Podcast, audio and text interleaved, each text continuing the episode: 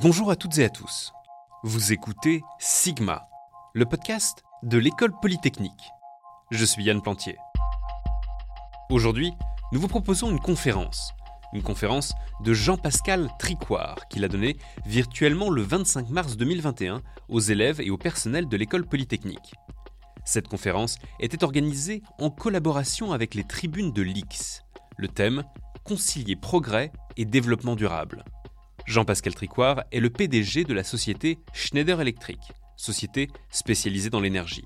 Bonne écoute Merci de, me recevoir aujourd'hui. Euh, je vais vous parler de la transformation de, Schneider, donc euh, transformation qui a été euh, très conséquente pendant les, 17 dernières années. On a prêté les clés de la société en tant que directeur général il y a 17 ans, j'en suis devenu président il y il y a 15 ans.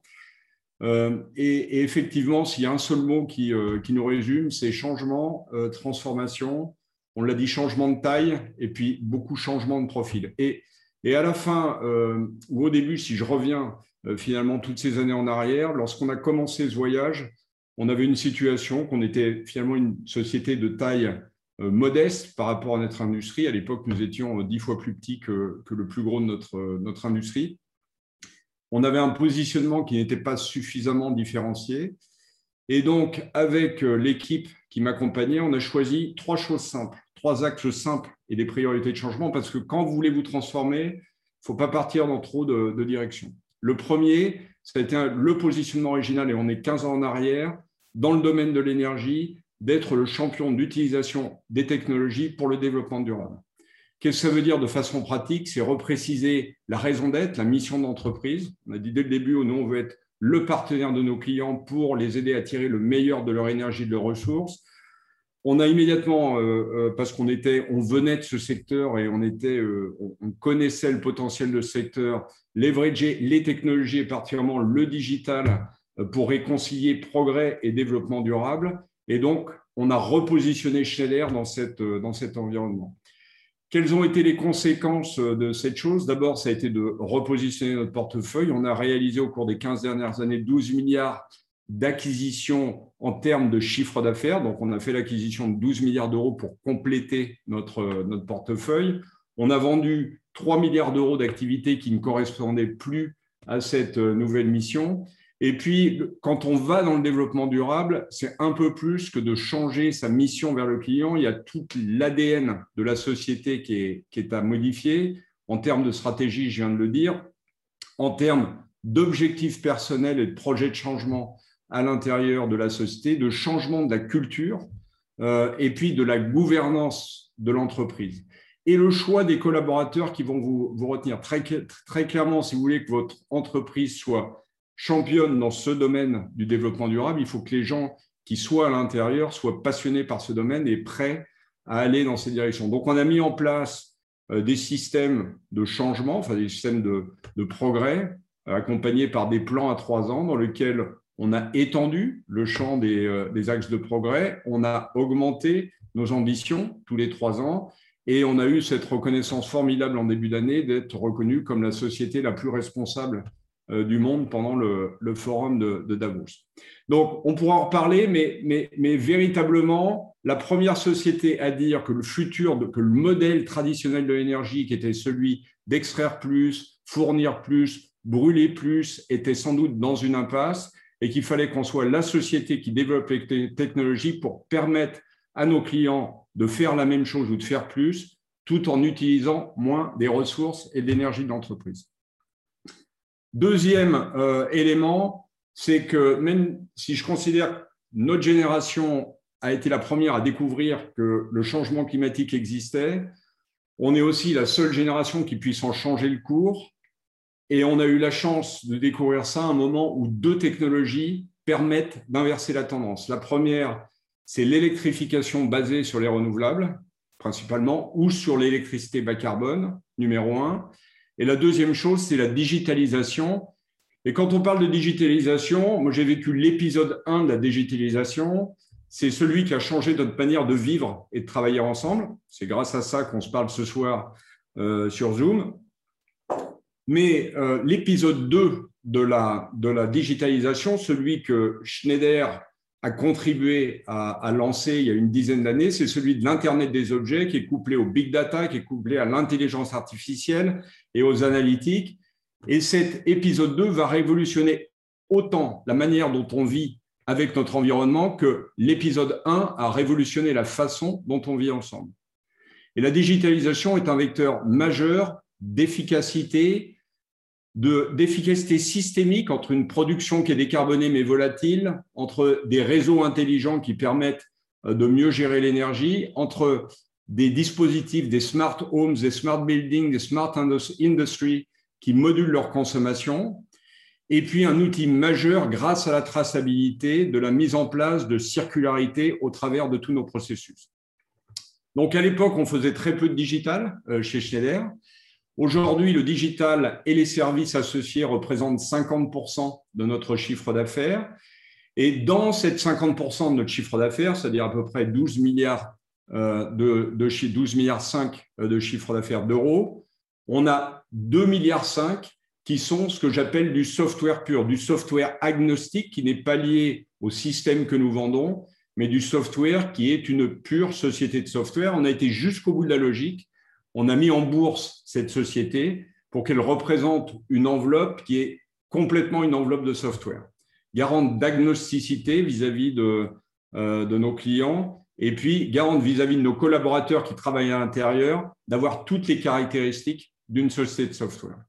Donc, premier pari du développement durable. Deuxième pari de la digitalisation qui sont euh, intrinsèquement liés. Je pense que le digital est le premier catalyseur d'un développement plus durable.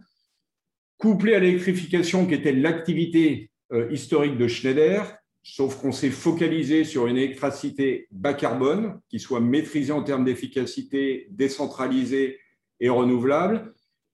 Et la troisième transformation qu'on a opérée et qui motive le fait qu'aujourd'hui je vous parle euh, dans la soirée à partir de Hong Kong, c'est la réalisation que le monde pivoterait autour des marchés émergents, qui représentent 90% quasiment de la population mondiale, et que le centre de gravité de ces pays émergents en termes de développement, c'est l'Asie. Et donc, il était crucial pour nous, si on voulait retrouver, recoller ou voir rentrer dans le leadership du peloton de notre industrie, s'assurer qu'on soit les meilleurs en Asie.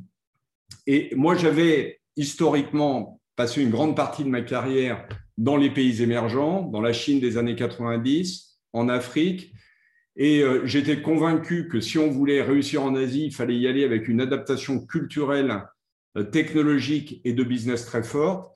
Et donc, euh, j'ai fait ça à partir de Paris pendant quelques années, pendant 11 ans, et puis à un moment, ce n'était plus possible. Et il y a dix ans, j'ai décidé, avec une partie de mon équipe, d'aller m'établir à Hong Kong pour être au milieu de centres de changement, euh, pour mieux nous y adapter. Euh, et, on est effectivement au cœur d'une activité aussi, enfin en Asie, qui représente aujourd'hui 40% de la consommation, qui représentera en 2040 50% du PIB mondial, 40% de la consommation planétaire, et qui est le premier lieu de développement de la ville des villes, de l'industrie et de la digitalisation. Donc aujourd'hui, on, présente, réalise pardon, 40% de notre chiffre d'affaires dans les pays émergents. On le fait de façon très locale parce que ces pays, comme tous les pays, demandent à ce que le développement d'une multinationale euh, profite aussi à l'écosystème euh, local. Et parmi ces pays émergents, l'Asie, alors que le groupe multipliait sa taille par trois, l'Asie euh, voyait sa taille euh, multiplié par 7. Donc voilà ce qu'on a fait comme, comme, comme développement et comme transformation. Trois priorités très liées les unes aux autres. Le développement durable, euh, la digitalisation et l'Asie. Je vais, peut-être essayer aussi d'expliquer le lien qu'il y a entre l'Asie et le développement durable. 60% des effets négatifs du développement durable, en fait deux tiers, se passeront en Asie dans lequel les plus grandes villes situées proches des océans souffriront le plus de la montée des océans, seront frappées de typhons, dans lequel des déserts seront frappés de sécheresse. Et donc, c'est là aussi, dans les villes de ce continent, que se gagnera ou se perdra une grande partie euh, du, euh, du réchauffement climatique. Donc voilà, aujourd'hui, voilà ces trois transformations. Je pense que Schneider, j'ai parlé de l'Asie parce que pour, pour, parler de mon, euh, déplacement à, Hong Kong, mais en fait, ce qu'on a vécu dans les 15 dernières années, c'est une internationalisation de la société. Et au moment où une partie de mon COMEX partait en Asie, une autre partie partait en Amérique du Nord. Et aujourd'hui, je pense qu'on est une des sociétés plus, les plus globales euh, en France, les plus globales au monde et dans notre industrie, avec un chiffre d'affaires équivalent en Amérique du Nord, en Europe, en Asie, et 16% de notre chiffre d'affaires entre l'Amérique du Sud, l'Afrique et, euh, et, le Moyen-Orient. Alors peut-être un partage d'expérience euh, sur comment on mène une transformation d'un groupe qui a plus de 180 ans d'histoire et qu'on l'amène dans l'ère du digital et dans ces nouvelles euh, et sur les fronts du, monde global. Et finalement, quand, je relis euh, euh, mes 35 années chez Schneider, qui est très souvent dans le développement de nouvelles activités ou de nouveaux pays, ou mes 17 années à la tête du groupe, finalement, je, dirais le, le plus important, ça commence tout par les personnes, par les collaborateurs. It's all about people and motivation. Non seulement amener à bord de la société les personnes que vous souhaitez pour ce que vous souhaitez développer, vous les développer, et savoir leur donner le cadre de fonctionnement qui sera le plus motivant. Et il y a certains principes qui sont très forts chez Schneider. Il y a la méritocratie, euh, c'est une chose à laquelle euh, qui m'est très chère parce que je viens d'origine modeste, rurale, et que euh, cette société m'a donné la chance complètement inattendue d'en prendre la tête et d'en mener le développement. Le choix des personnes, autant sur leur bagage que sur leurs caractéristiques personnelles, leur personnalité, et on pourra en reparler si vous le souhaitez après, et puis une volonté très forte de m'assurer que l'organisation de l'entreprise fait que nous soyons près de nos collaborateurs. D'où, lorsque j'ai dissous mon COMEX euh, d'un centre traditionnel à ce qu'on appelle un mode de management global et connecté, chacun des leaders de mon COMEX s'est trouvé immergé dans des équipes opérationnelles. Lorsque vous sortez de mon bureau à Hong Kong, je suis au milieu des vendeurs. Je ne suis pas au milieu d'un corporate. Et donc, je pense que ça, ça a été et ça reste un élément euh, essentiel de la différence et de la différenciation de Schneider et de notre performance. Le deuxième élément, c'est de s'assurer qu'on donne à ses collaborateurs un environnement motivant. Et moi, mon expérience aussi ici, c'est tout au sujet de la vitesse et de l'impact que vous créez. Personne ne veut travailler dans un environnement lourd, lent et dans lequel vous n'avez aucune influence. Quel est le modèle qui permette euh, d'avoir cette méritocratie, d'avoir cette diversité dans un environnement qui permet à chacun de pouvoir avoir un impact et de pouvoir le faire de façon rapide. Bien, ce que nous avons mis en place, c'est ce que Eric mentionnait, c'est-à-dire cette organisation qui est, à mon sens, encore très originale au niveau mondial, cette organisation multilocale, où nos centres de direction est articulé autour de quelques centres mondiaux. On a aujourd'hui quatre centres mondiaux euh, de, pour Schneider, là en Europe, l'un en Amérique du Nord, l'un en Inde et l'un en Chine. Et toutes les décisions que nous prenons pour le groupe sont articulées autour de personnes qui sont basées dans ces hubs, ce qui fait qu'on est proche du terrain et qu'en même temps, on est capable de mobiliser notre taille et, encore plus important, de bénéficier de nos différences, nos différences d'histoire, de nos différences de vue, nos différences de culture, pour intégrer dans nos décisions toute la richesse de nos diversités. Donc ça, c'est le, premier point. Tout commence. Si j'ai un conseil à vous donner euh, en tant que dirigeant, tout commence par le bon choix des personnes qui vous entourent et de s'assurer que vous aurez créé un environnement qui soit euh, proche d'eux, qui leur permette de la vitesse, qui leur permette de l'impact et qui cultive les différences et la diversité. Le deuxième conseil, c'est de toujours privilégier le long terme. D'où la focalisation chez Schneider sur le développement durable. Toutes les décisions qu'on prend dans l'industrie sont des décisions, un nouveau lab, une nouvelle usine, un nouveau bureau, qui sont là pour les décennies à venir. Et être dirigeant, c'est diriger. Euh, ce n'est pas là simplement, on n'est pas là simplement pour manager. les opérations. Je vois trop de gens qui rentrent dans leur fonction en disant je vais gérer. Gérer, ce n'est pas suffisant, c'est la qualification euh, minimale. Donc, lorsque nous avons repositionné Schneider il y a une quinzaine d'années, le sujet c'était où nous positionnons nous, où, où devons-nous nous positionner, où allons-nous positionner l'entreprise pour à la fois bénéficier de vents positifs durables et à la fois dérisquer l'entreprise.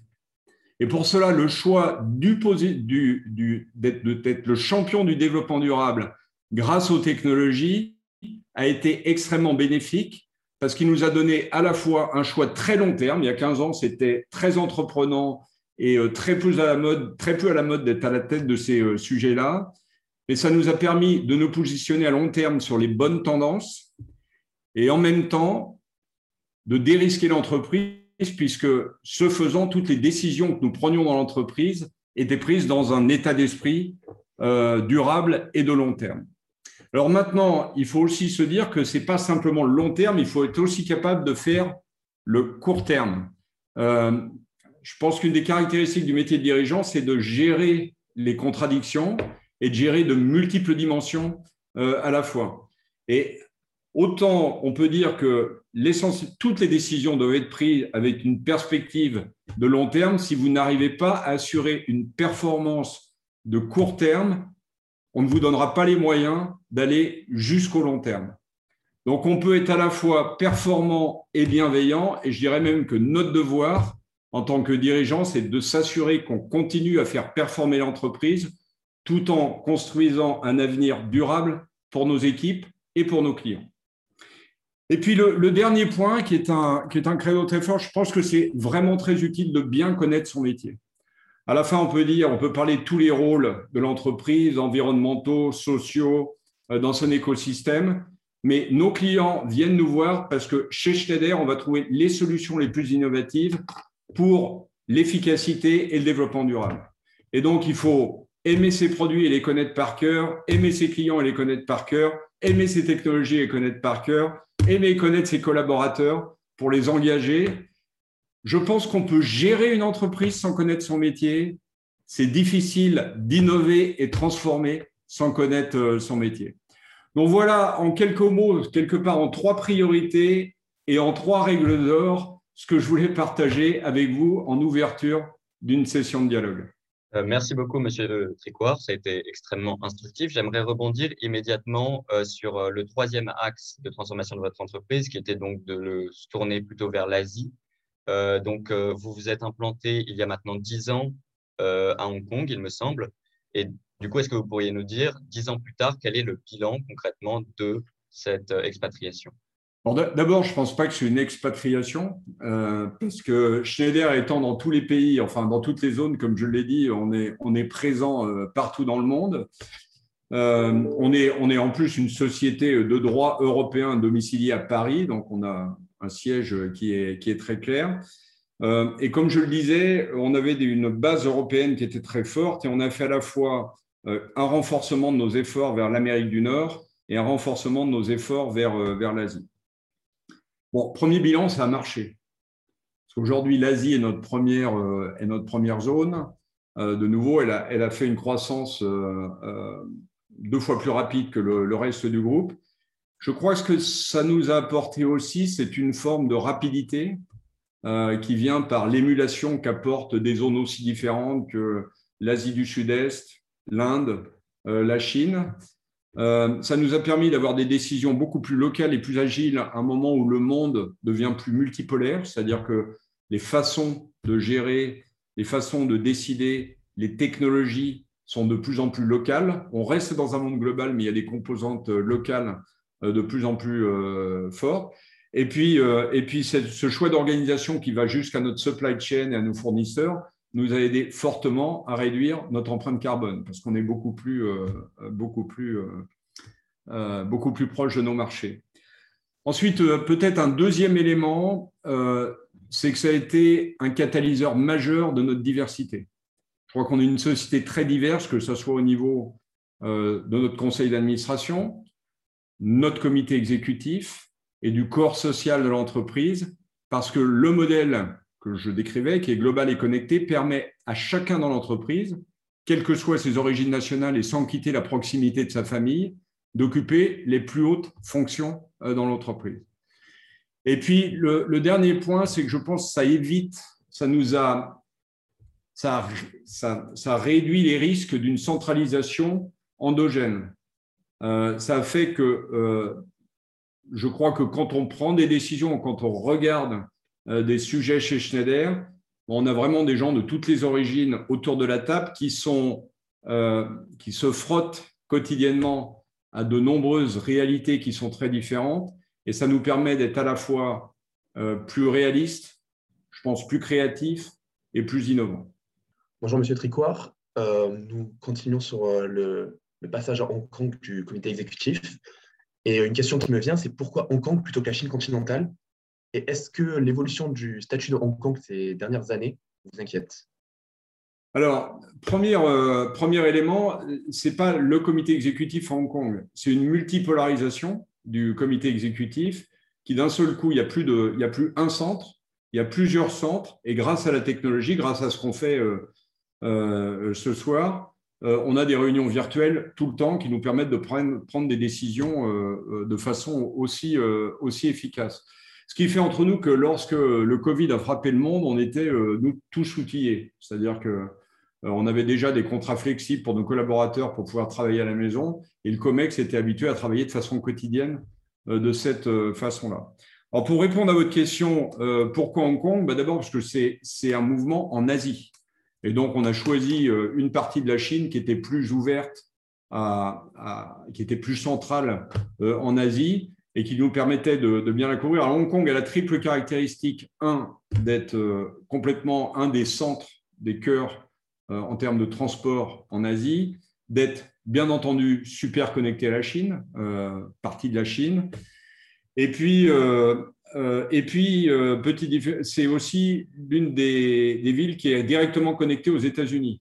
C'est-à-dire qu'il y a d'autres villes sur lequel vous êtes obligé de faire une connexion pour aller aux États-Unis. À partir de Hong Kong, vous allez à peu près dans toutes les villes des États-Unis avec des vols directs. Ce sont des petits euh, détails qui semblent très pratiques, mais comme quand vous voyagez comme moi 60% de votre temps, c'est assez, euh, assez important, à moins que vous n'ayez euh, une certaine passion pour les, les, les salles d'attente des aéroports, ce qui, moi, ne me n'a aucun attrait pour moi. Voilà, donc ça, c'est le premier point. Ensuite, euh, sur les évolutions qu'il y a à Hong Kong, ce qu'il faut bien comprendre, enfin moi qui, vivais en Chine dans les années 90 euh, et qui ai, toujours eu le, contact avec cette partie du monde et d'autres parties du monde euh, depuis cette période, c'est que Hong Kong a toujours, a toujours dû s'adapter. Moi, j'ai vécu le transfert ou le changement de Hong Kong de colonie anglaise à territoire d'administration spéciale de la, de la Chine ça a été une première adaptation. J'ai vécu euh, la terrible épreuve de la SARS en 2003. Euh, j'avais vécu avant les crises financières asiatiques à Hong Kong. Et Hong Kong a toujours été, euh, a toujours traversé des crises, a toujours été sur la brèche parce que c'est une ville qui est au milieu de, de, très gros pays et donc qui doit s'adapter pour rester compétitif.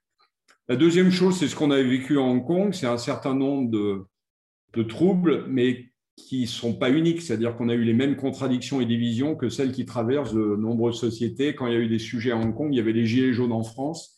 Et euh, moi qui ai un pied des deux côtés, c'était une situation qui était aussi assez, euh, assez complexe.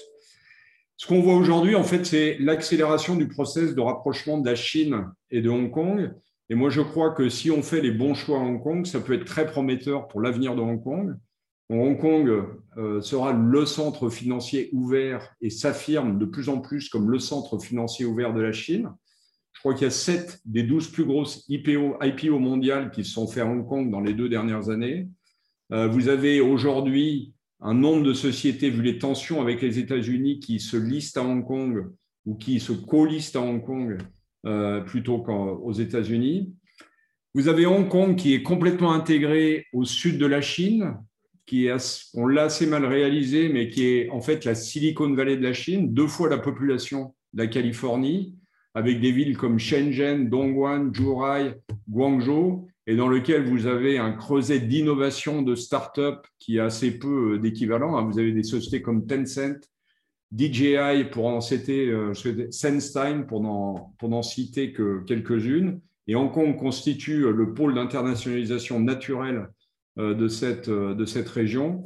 Et puis enfin, il y a un véritable avenir à l'intégration de ce qu'on appelle la Great Bay Area, donc toute cette zone du, Guangdong, qui a tout ce potentiel à la fois dans le financier et le digital, et qui est très prometteuse pour, pour l'avenir. Maintenant, ça fait encore une fois un changement à, réaliser pour Hong Kong. C'est euh, l'héritier de la famille Kaduri qui disait euh, Hong Kong, c'est comme une balle en caoutchouc. C'est plus euh, elle tombe loin par terre, plus elle rebondit haut dans le ciel. Et, c'est vrai que lorsqu'on regarde l'histoire des, des 200 dernières années de Hong Kong, ça a été une année, enfin une histoire permanente de crise, rebond, d'adaptation. Et aujourd'hui, Hong Kong a un statut très unique euh, dans cette partie du monde. Moi, j'aimerais revenir, rebondir sur euh, euh, vos voyages lorsque vous étiez jeune. vous nous avez mmh. indiqué que pour construire une entreprise comme la vôtre, il fallait avant tout comprendre la culture asiatique. Et je me demandais, lors de vos voyages, lors de votre jeunesse, qu'est-ce que vous aviez trouvé dans cette culture? Quelles attaches vous aviez pu trouver qui vous donneraient envie plus tard de vous délocaliser, comme vous l'avez indiqué, en Asie? Je ne suis ni expatrié ni délocalisé, je suis en local. Je vais repréciser. Euh, d'abord, je vais, je vais resituer. Je n'ai pas fait de voyage, moi, quand j'étais jeune, parce que je n'avais pas d'argent. Donc, euh, j'ai pris mon premier train à 14 ans et j'ai pris mon premier avion à 23 ans. Donc, pour répondre à votre question, qu'est-ce qui m'a inspiré euh, dans ma jeunesse pour découvrir le monde? C'est des livres. Et c'est tout. Parce que quand vous n'avez pas d'argent, il faut d'abord avoir de l'argent pour payer ses études. Ça, ça a été ma jeunesse. Et comme je viens d'origine rurale que j'adore et dont je suis encore passionné, et avec lequel j'ai, des amis avec lesquels j'ai encore des, liens euh, très très forts, euh, j'ai autant aimé ma vie locale que ma vie globale. Je pense que les deux ont la même valeur et que, le monde a besoin de gens qui adorent le local et qui adorent le global et sans vouloir euh, que tout le monde fasse tout. Donc, voilà. Ensuite, euh, ben, quand à 23 ans, vous prenez votre premier avion, vous avez un sacré retard à attraper. Quoi. Euh, en, langage, en langue, en connaissance des autres cultures. Et donc, depuis, ben, je voyage beaucoup à cause de mon travail. Alors, ça n'a pas été vrai au début, hein, parce que je suis parti en contrat local en Italie. Je suis parti ensuite en Chine, à un moment où pas vraiment beaucoup de monde voulait y aller. Je suis parti en Afrique subsaharienne euh, pour, et puis ensuite pour, pour la développer aux États-Unis. Euh, mais ce que j'ai fait, c'est que à partir de ce moment-là, à partir du moment où j'avais des salaires et un peu d'argent, euh, j'ai pris toutes mes vacances, y compris quand je travaillais beaucoup, pour aller visiter d'autres pays et d'autres cultures. ce qui fait qu'aujourd'hui, j'ai dû visiter 100 pays au total, euh, dont beaucoup d'ailleurs pendant de nombreuses années avec euh, ce qu'on appelle euh, avec du backpacking, du sac à dos, pour, pour s'assurer qu'on fasse pas, enfin qu'on reste pas dans, le superficiel de la découverte de, de ces pays. Donc voilà, est-ce que ce que je pense, enfin ce que ça m'a, ces voyages que j'ai pu faire à titre personnel sont pour moi très complémentaires de ce que je fais à titre professionnel, parce que quand vous faites du professionnel, en fait, vous ne voyez pas grand-chose. Vous allez dans un aéroport et tous les aéroports du monde sont les mêmes. Vous allez dans un hôtel qui est plutôt pas mal et tous les hôtels euh, du monde qui sont plutôt pas mal sont, sont, les mêmes. Euh, vous allez dans des bureaux de Schneider qui sont tous les mêmes ou à peu près. Et donc, vous ne voyez pas grand-chose euh, du pays. moi, je considère qu'il est important à titre personnel de compléter ça avec ma famille et d'aller voir en profondeur certaines zones ou certains pays qui m'intéressent à titre culturel ou à titre professionnel. Voilà, et j'en ai retiré euh, beaucoup de choses, c'est-à-dire euh, des vues différentes du monde et le fait que plusieurs choses. D'abord, je pense qu'il faut aller voir pour comprendre, parce que ce qu'on nous reporte dans nos pays au travers des médias est souvent euh, une vision quand même malgré tout reconstruite d'une réalité, et qu'il est important d'aller toucher, d'aller comprendre la partie micro de la vie des gens aller vivre dans qu'est-ce qui fait bouger les personnes. Et c'est vrai dans une entreprise aussi. Il y a une petite tendance un peu naturelle à s'attacher ou à s'arrêter aux grands chiffres, aux grandes tendances, alors que ce qui fait vraiment la différence, et là vous pouvez comprendre des choses et innover, ce sont la compréhension de ce qui fait bouger les gens et de ce qui les intéresse dans leur vie, dans leur vie personnelle. Bon voilà, je ne sais pas si j'ai répondu à votre... Mais je suis toujours en rattrapage. Hein. J'ai toujours ces 23 ans qu'il faut que... C'est long. Hein euh, maintenant, j'aimerais vous poser des questions euh, à vous sur un plan plus personnel, au niveau des décisions que vous avez prises pour votre carrière notamment. Vous êtes resté donc très longtemps au sein de la même entreprise, Schneider, où vous avez donc gravi euh, tous les échelons. pourquoi cette décision-là? Pourquoi n'avez-vous pas choisi, par exemple, de changer d'environnement et de cadre de travail? Je, je pense je pense pas que ça a été construit. D'abord, il y a D'abord, comme je vous l'ai dit, j'ai vécu dans, beaucoup de pays et euh, j'ai eu beaucoup de missions très différentes chez Schneider. Euh, et donc, j'ai eu l'impression d'avoir plusieurs vies. Euh, j'ai démarré avec, au sein d'une équipe, les opérations de, Schneider en Chine. On était 10 à l'époque. Aujourd'hui, on est 28 000 en Chine. C'était dans les années 90. Ça a été une start-up qui a très bien réussi. J'ai été immergé dans une PME italienne lorsque j'avais 25 ans. J'ai même dû vivre dans l'usine parce qu'il y avait des sujets à, régler. c'était une vie différente, etc. L'Afrique du Sud, c'était l'Afrique subsaharienne, c'était une vie différente. J'ai vécu aux États-Unis pendant euh, le 11 septembre, c'était une vie différente.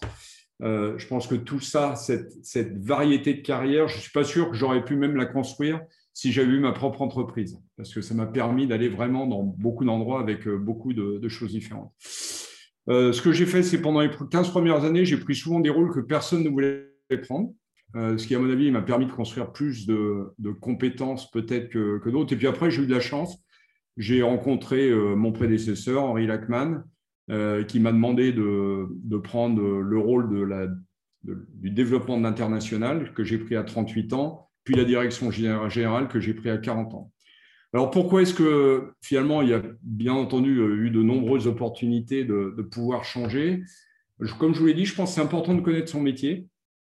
Euh, je pense que Schneider est une société qui laisse beaucoup d'autonomie. Quand on veut euh, impulser du changement, on a énormément d'autonomie avec beaucoup de moyens, avec les moyens d'une société de 70, millions de, 70 milliards de, capitalisation boursière. Et puis, j'ai construit au cours du temps des relations avec cette communauté de gens que je connais, qui sont des collaborateurs, euh, des clients que je respecte, que j'aime beaucoup. Euh, et puis, euh, puis ce métier continue à, me donner l'opportunité tous les jours de travailler avec des gens qui viennent de l'autre bout du monde, qui ont des passés différents, qui, qui représentent toutes les facettes de la diversité de nos sociétés. Et donc, voilà, je crois que je suis passionné par ce que je fais. Euh, pour rebondir sur ça et sur Schneider, qui est euh, une haute capitalisation qui est présente partout dans le monde, euh, ces dernières années, et depuis une dizaine d'années, l'Afrique connaît une croissance très importante. Est-ce que vous pensez que c'est un des marchés qui va devenir majeur dans les prochaines années ou au contraire, ça va être assez superficiel? Non, d'abord, d'abord l'Afrique, c'est pas superficiel. D'abord, l'Afrique, c'est énorme. On dit l'Afrique, mais dans, dans, la surface de l'Afrique, vous pouvez mettre plusieurs des autres continents. Et pour m'en être occupé euh, directement pendant un an, c'est hallucinant de, longues distances et euh, de différences euh, culturelles. Deuxièmement, je pense que la force fondamentale des cultures, des économies et des pays, c'est la population. Et l'Afrique est de loin la population qui va croître le plus vite, le plus rapidement et qui sera la plus jeune. et donc l'Afrique a un énorme potentiel devant elle. Les Afriques enfin les pays d'Afrique, pour, être euh, plus, euh, euh, pour être plus précis. Et donc, moi, je suis très engagé en Afrique. J'ai ouvert beaucoup de filiales en Afrique. J'ai ouvert des usines en Afrique. Je passe au moins une fois par an, par an, deux fois par an en Afrique pour soutenir les équipes qui se développent. qui se développent. Et euh, l'Afrique va bénéficier aussi de l'investissement combiné euh, de l'Europe, de l'Amérique du Nord et surtout de la Chine, hein. euh, et de l'Inde. A une communauté indienne qui est très, très développée aussi en Afrique. Par contre, ben, je pense que ça va prendre un peu de temps. Et le sujet de l'énergie, qui est le sujet de Schneider, est absolument clé. Parce que quand vous vivez dans des pays africains, vous savez que l'accès à l'énergie, c'est votre passeport pour une vie décente et que l'énergie, c'est le droit fondamental auquel tous ont droit. Et donc, nous, on a un rôle majeur à jouer dans ce domaine, amener des systèmes qui sont décentralisés, renouvelables, autonomes, et qui permettent à l'Afrique de bénéficier de l'énergie qui lui permettent de commencer, enfin d'accélérer son, développement.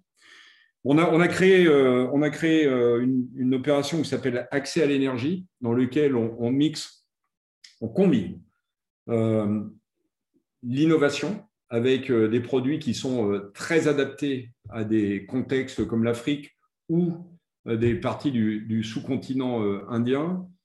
la formation, c'est-à-dire qu'on forme des jeunes qui sont en général d'origine agricole pour devenir électriciens, pour devenir automaticiens.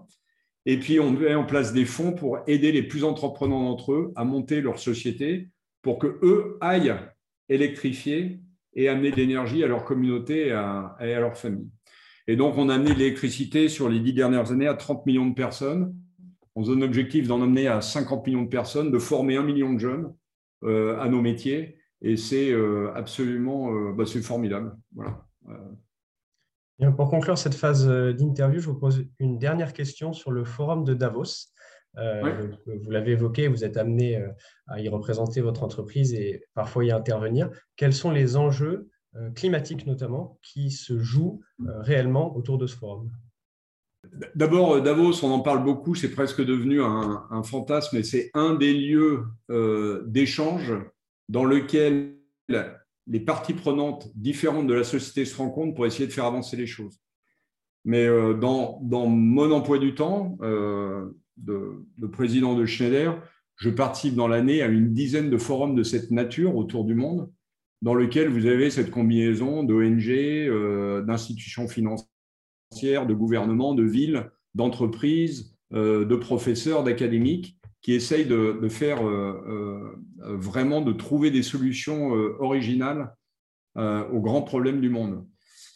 Euh, L'OEF est, enfin ce qu'on appelle Davos, c'est l'OEF euh, est, est, très connu parce qu'effectivement c'est un lieu où vont beaucoup de, personnes. Et très clairement l'année dernière, avant le Covid, hein, et euh, le changement climatique était devenu l'événement central de Davos.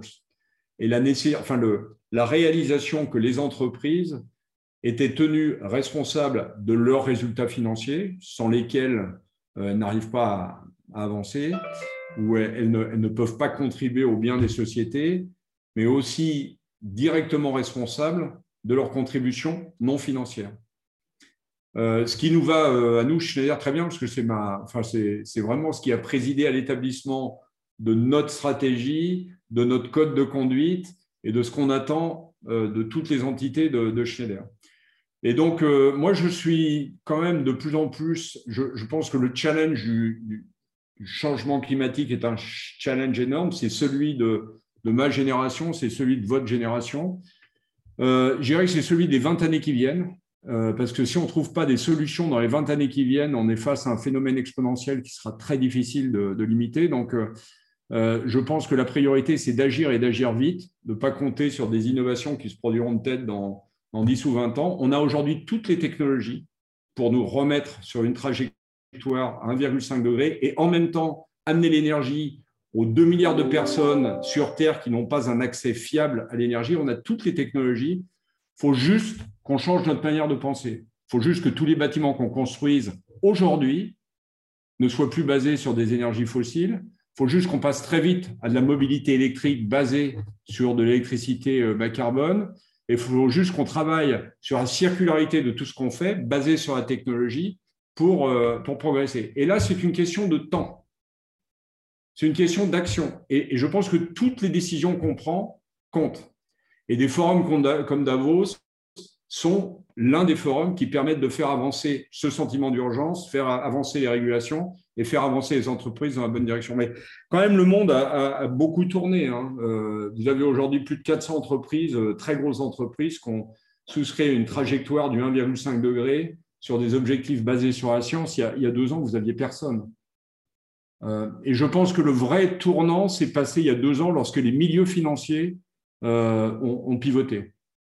Je pense que la COP 21, il y a cinq ans, cinq ou six ans, a été un élément clé où le, sujet, moi qui suis ça, parce que nous, on, prêchait cette cause depuis longtemps, mais on était un peu solitaire. C'était une prêche euh, un peu difficile. Il y a cinq ans, à la COP 21, le problème est passé du politique NGO vers les villes et les entreprises qui ont des moyens de projet, des moyens humains, des moyens financiers, des moyens technologiques pour faire bouger les choses. Ensuite, on a vu il y a deux ans les moyens, enfin les, investisseurs bouger. Et là, là très clairement, euh, je pense que le monde est en train de pivoter. Votre focalisation sur le développement durable vous a manifestement permis d'agrandir votre société et d'augmenter vos profits. Néanmoins, avez-vous l'impression d'avoir effectivement eu un impact sur l'environnement? Dans quelle mesure, selon vous, les entreprises peuvent-elles impulser des changements efficaces et mesurables pour lutter contre le réchauffement climatique? Je, pense, enfin moi, si j'ai choisi de faire de l'entreprise, c'est que je, voulais avoir un impact. C'est-à-dire que euh, je, pense que la technologie, la mise en place de technologie nous permet de faire évoluer le monde et que, euh, bien entendu, on peut toujours se faire peur avec la technologie, mais globalement, si euh, on prend 150 ans de, de profondeur de vue, l'espérance de vie de l'être humain a très largement augmenté. Euh, il y a des pays comme la Chine qui viennent de sortir tous les Chinois de l'extrême pauvreté, ce qui est quand même un truc euh, assez extraordinaire. Hein. Dans les années 90, on visitait des parties de la Chine qui étaient extrêmement pauvres. Euh, donc, on a vécu quelque part 30 ans qui ont eu des, tas de tiraillements et de difficultés, mais qui ont, vu des, masses importantes de gens de sortir de la pauvreté, sortir de la pauvreté. Et ça, on le doit très largement au progrès technologique. Prenons même le Covid, sortir un vaccin en un an, c'est quelque chose qu'on n'avait jamais fait. Et si on sort, et j'espère qu'on sortira, et surtout pour votre génération, de cette pétodière assez rapidement, ce ne sera que grâce à la science. Donc je pense que oui, les entreprises ont un rôle majeur à jouer euh, dans euh, l'amélioration de la vie, pourvu qu'on équilibre euh, les, nécessités de performance, parce que je reviendrai sur ce sujet, la performance, ce n'est pas l'entreprise qui la décide, c'est ses parties prenantes, par des contributions qu'on peut qualifier d'extra-financières en direction de l'environnement, en direction des communautés, en direction des collaborateurs, qui permettent de faire avancer les choses. Mais moi, je considère que ma première responsabilité va vers mes clients et mes collaborateurs et leurs familles, et les fournisseurs de Schneider, qui représentent 70% de la valeur euh, ajoutée de, Schneider, et donc euh, que, et que je pense on a, nous, un impact, un impact fort sur cet écosystème. On aide aujourd'hui nos clients à économiser 100 millions de tonnes de carbone par an en utilisant du digital et de l'électrification bas carbone. C'est absolument considérable. Euh, et, on fera encore plus euh, dans le futur. On est la plus grosse plateforme d'échange de renouvelables au monde qui permet aux producteurs de renouvelables de connecter avec, euh, avec des clients et d'accélérer la rénovation et la transition énergétique. Et ce n'est que le début. On va continuer à innover, à amener d'autres valeurs. Et vous savez, quand, les gens, on choisit tous, quand on est jeune, ce qu'on veut faire dans la vie, euh, moi, j'ai parlé de ma curiosité euh, pour, euh, pour les autres et pour les autres qui ne me ressemblent pas, qui me ressemblent le moins possible. Donc, du coup, la volonté d'aller loin dans le, dans le monde et la capacité à résoudre des problèmes fondamentaux en utilisant la technologie est une aventure formidable qu'une entreprise permet de réaliser. Dans quelle mesure la crise sanitaire actuelle a impacté une entreprise multinationale comme la vôtre? Est-ce que vous envisagez des changements organisationnels après cette crise? Et si oui, lesquels? Alors, la réponse est oui. Je pense que dans mes 17 années, ça a été l'année la plus dure que j'ai jamais vécue. Parce qu'en plus des crises financières et des, chocs qui étaient complètement imprévisibles, le premier sujet, c'était la sécurité de nos collaborateurs et notre entourage. Et en, étant présent dans plus de 100 pays, 200 usines, 300, 300 centres, enfin 100 centres logistiques, euh, et puis des bureaux dans la plupart des villes du monde. On a été confronté à toutes les situations. Et le virus, alors là, était euh, un révélateur de toutes nos différences culturelles. Il a impacté les sociétés de manière très différente, mais surtout les réactions des cultures ont été extrêmement différentes, avec des résultats complètement divergents. Donc, premier élément, oui, ça a été une année euh, très difficile, elle a été, y compris pour Schneider. Maintenant, euh, moi j'ai commencé l'année en disant à mes collaborateurs, on a vécu des années de crise et c'est dans ces années de crise qu'une société comme la nôtre, que notre communauté, que notre groupe va créer une signature. Il y a des gens qui vont se recroqueviller, il y a des gens qui vont se redéployer, il y a des gens qui vont s'adapter tous les jours. Et en tout cas, l'année 2020, on regardera dans les années qui viennent l'année 2020 comme la signature de la santé des entreprises, de leur gouvernance, de leur culture, de leur collectif, de leur sens collectif, de leur rôle vis-à-vis des communautés. Et de ce point de vue-là, on a eu une année qui était, euh, qui était à mon avis, euh, euh, oui, qui était extraordinaire. Mais, mais, une année sur la brèche, donc beaucoup d'écrans, bien évidemment, probablement pour moi 15 à 17 heures par jour. Et puis, et, et alors, quand vous posez la question, est-ce que les choses seront les mêmes après? J'espère que non. J'espère qu'on va surtout ne jamais revenir où on était avant. Donc, la crise a massivement accéléré l'adoption du digital, massivement aussi augmenté la perception de la nécessité du développement durable, parce que si un petit virus peut bloquer notre style de vie comme ça, le climat, le changement climatique peut bouleverser euh, l'avenir de nos vies. Et j'espère qu'on ne fera plus jamais tous les voyages insensés qu'on faisait avant, J'espère qu'un grand nombre de réunions pourront se faire euh, en digital comme on le fait euh, ce soir. J'espère qu'on pourra économiser sur le carbone, sur la fatigue, sur, et, donc ça c'est la première chose. Oui, j'espère qu'on va changer et qu'on sera dans un mode beaucoup plus hybride et beaucoup plus digitalisé. Deuxième élément, je pense que le leadership va changer. Parce que nous, si je pense qu'on a bien réagi dans cette crise, c'est qu'un élément profond de l'organisation et la culture de Schneider, c'est la confiance et la localisation des décisions. Être capable d'aller vite, prendre des décisions au niveau local, dans la langue locale et en, réagissant au plus près du terrain. Et cette confiance qu'on a acquis, forcée quelque part par le Covid, on l'avait déjà, mais on a été obligé de la développer un autre, fait qu'on devra changer notre style de leadership. Je pense qu'on vivra sur des, du multipolaire beaucoup plus réactif, beaucoup plus décentralisé, beaucoup plus autonome. Et de nouveau, la clé euh, sera la vitesse. Et après, la question qu'on a en face de nous, c'est face à cette nouvelle vie, cette nouvelle façon de gérer les entreprises, comment est-ce qu'on crée ou on maintient ou on développe une culture d'entreprise? Et c'est très lié aussi à la nature du leadership et l'évolution de cette nature du leadership. Je pense qu'on a des tas de, de questions intéressantes, mais euh, j'espère qu'on ne reviendra jamais à ce qu'on connaissait avant. Comment avez-vous accompagné la digitalisation de la gestion de vos ressources, de vos projets RD ou de votre production L'intelligence artificielle a-t-elle amélioré la gestion de votre organisation matricielle? D'abord, euh, j'enlèverai le sujet d'organisation matricielle parce que c'est pas, euh, comme j'ai dit, on commence d'abord par les personnes et ce qui va les motiver. Et donc derrière, on n'est pas très dogmatique avec, euh, les organisations. On essaye de trouver des organisations qui soient au service justement de, l'autonomie et du développement de nos, collaborateurs. Ben, comment est-ce qu'on a mené cette digitalisation? D'abord, on développe des technologies digitales. Hein, je vous l'ai dit, 50% hein, de notre chiffre d'affaires s'inscrit dans ce qu'on appelle des architectures digitales qui sont complétées par des softwares, des analytiques et des dispositifs d'intelligence artificielle qui utilisent l'intelligence artificielle pour tirer euh, euh, la quintessence des, données et on se l'applique à nous-mêmes. Alors, comment est-ce qu'on a fait? Ça Ça a été un très long voyage. Ça a été un très long voyage parce que euh, ce que vous découvrez, c'est que quand vous êtes dans le digital, vous vous introduisez dans, la vie de vos clients, enfin, vous vivez avec vos clients.